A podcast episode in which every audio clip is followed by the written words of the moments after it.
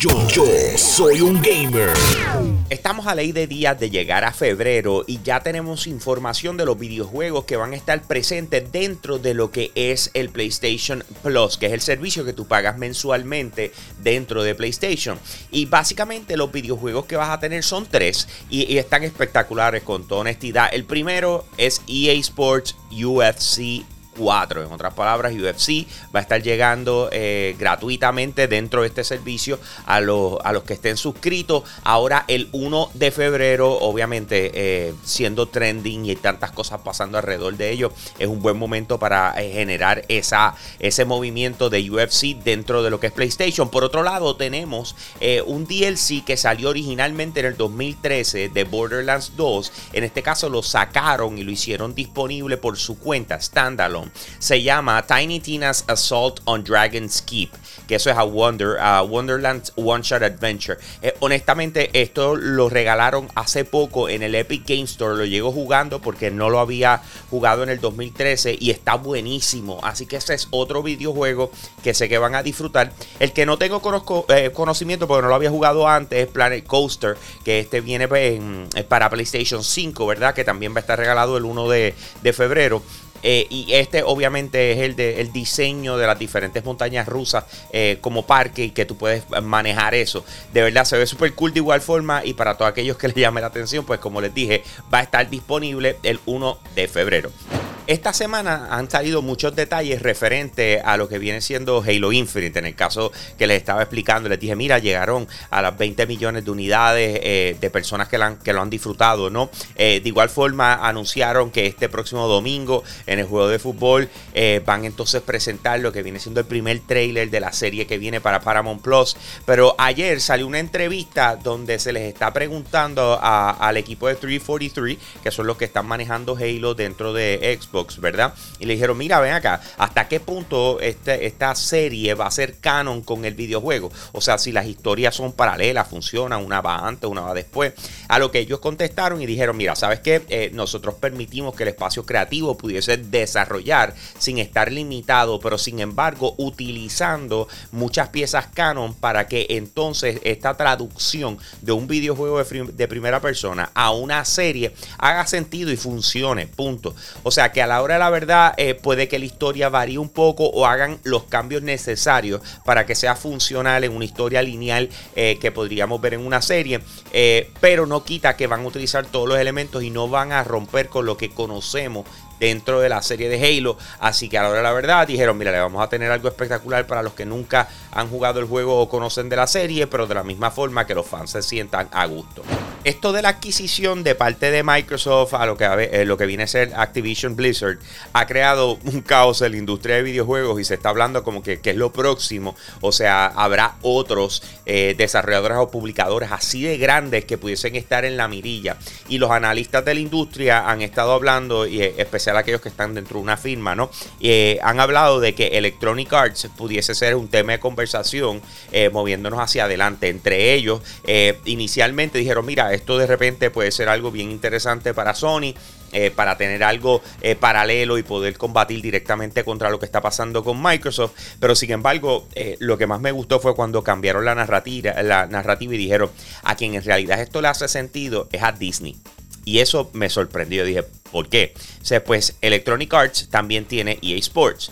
Número uno, Electronic Arts está manejando la gran mayoría de los videojuegos de Star Wars que se están desarrollando en estos momentos. Disney lo que tiene es eso, el manejo de, licencias, no está desarrollando videojuegos. Así que de repente tener un estudio tan grande como lo que, eh, o sea, una publicadora tan grande como lo que es EA, eh, hace total sentido para todas las cosas que ellos tienen, Marvel, eh, como se dice, Pixar, etcétera, y para colmo, pues entonces el universo de Star por otro lado, EA Sports va de la mano con lo que ellos tienen en ESPN y todas estas cosas y lo que están hablando es de un metaverse eh, relacionado a deportes. Así que de repente la adquisición de Disney a, lo que viene siendo Electronic Arts hace muchísimo sentido.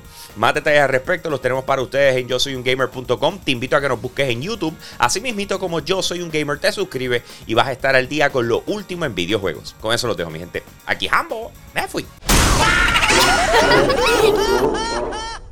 Hey, gracias por apoyar lo más caliente diario de Yo Soy Un Gamer. Te invito a que pases por patreon.com slash Yo Soy Un Gamer, escojas uno de los tres tiers que están disponibles y de esa manera tú sigues apoyando lo que es el contenido espectacular de nuestra plataforma. Si ayer te perdiste lo más caliente, vamos con el replay ahora.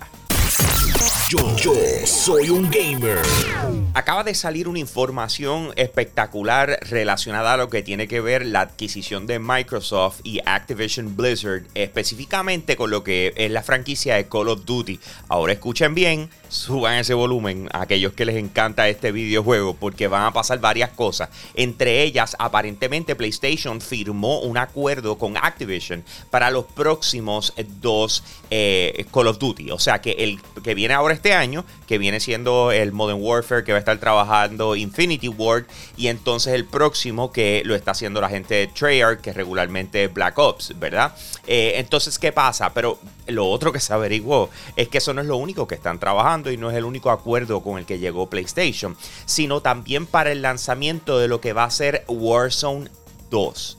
Otro videojuego eh, totalmente diseñado para la nueva generación de consolas y PC solamente. Eh, no va a haber retrocompatibilidad en el serio de que lo que hiciste en Warzone 1 lo puedas pasar a Warzone 2. Eh, por lo menos esos son los datos iniciales que están saliendo sobre estos acuerdos que tenía ya Activision Blizzard con PlayStation antes de la adquisición. Y esto lo reporta la gente de Bloomberg. Así que vamos a ver lo que pasa. Pero por lo visto, por lo menos dos Call of Duty están asegurados en PlayStation. En el 2014 lanzó lo que fue el Halo The Master Chief Collection. Ahí estaba Halo 1, 2, 3, 4. Le añadieron entonces después Halo 3 ODST, le añadieron Halo Reach. Pero básicamente lo que hicieron fue remasterizar y poner todo, todo junto lo que fueron los videojuegos de Halo. Y lo podía jugar en un orden, uno tras el otro. Eh, Súper interesante, de verdad que les quedó genial. Eh, pero ¿qué pasa? Que parece que Microsoft dijo, fíjate, esto no fue muy bien. La recepción de esto fue espectacular porque no solamente se vendió en Xbox, sino que también se vendió para PC. Así que, ¿qué tal si hacemos lo mismo, pero en este caso eh, con Gears, ¿ok? Eh, Gears of War. A todo apunta a que en estos momentos eh, se está trabajando lo que va a ser la remasterización para montar como si fuera una colección de todos los Gears of War que han salido hasta el momento. y eso, pues obviamente, si funcionó con The Master Chief Collection, ¿por qué no con Gears of War? siendo también una de las franquicias principales de Xbox. Así que esto lo que, que falta es que se anuncie ya formalmente porque hasta el momento es, uno de esos rumores de pasillo que, está trayendo gente que informa consistentemente de cosas que se están filtrando dentro de lo que es Microsoft. Así que lo que falta es simple y sencillamente que digan, mira, si esto viene, eh, quizás se lance este año, que sea una de las cosas con las que nos sorprendan, ¿verdad? Porque estaría genial. Eh, pero eso es exactamente lo que falta, Gears of War como colección. La franquicia principal para Xbox es Halo. Lo lleva haciendo desde que lanzó hace 20 años atrás. Entonces, ¿qué pasa? Ellos tiraron Halo Infinite a finales del año pasado. Salió el multijugador eh, en noviembre y entonces lanzaron lo que fue la campaña en diciembre. Interesante por demás, acaban de llegar los datos. Ya 20 millones de personas han jugado Halo Infinite. Esto significa que ha sido el lanzamiento de Halo más espectacular en la historia de Microsoft.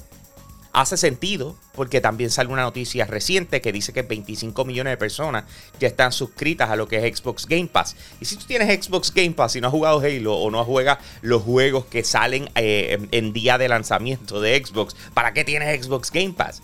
So, a la hora la verdad hace mucho sentido que tanta gente lo haya disfrutado hasta este punto eh, y por supuesto lo convierte en el lanzamiento de Halo más importante de la historia. Ahora, viene otro lanzamiento por ahí y los detalles los vamos a tener este domingo en el AFC Championship Game, que esto va a ser en el eh, de fútbol, ¿verdad? En fútbol americano, que está ahora mismo corriendo los playoffs. Pues en el, en el eh, halftime van a tener el anuncio de lo que es la serie de Halo que va a estar llegando a Paramount Plus. Así que vamos a tener todos esos detalles el domingo, añadiendo a lo que viene siendo el hype detrás de Halo Infinite. Más detalles al respecto, sabes que los puedes conseguir en yo soy un gamer.com, así que te invito a que pases por nuestra página web para que estés al día con lo último en videojuegos, tecnología y entretenimiento. De igual forma, suscríbete a nuestro canal de YouTube, así mismo como yo soy un gamer, y no te vas a perder ni un análisis de lo que está pasando en la industria de videojuegos. Con eso lo dejo, mi gente. Aquí Hambo, me fui.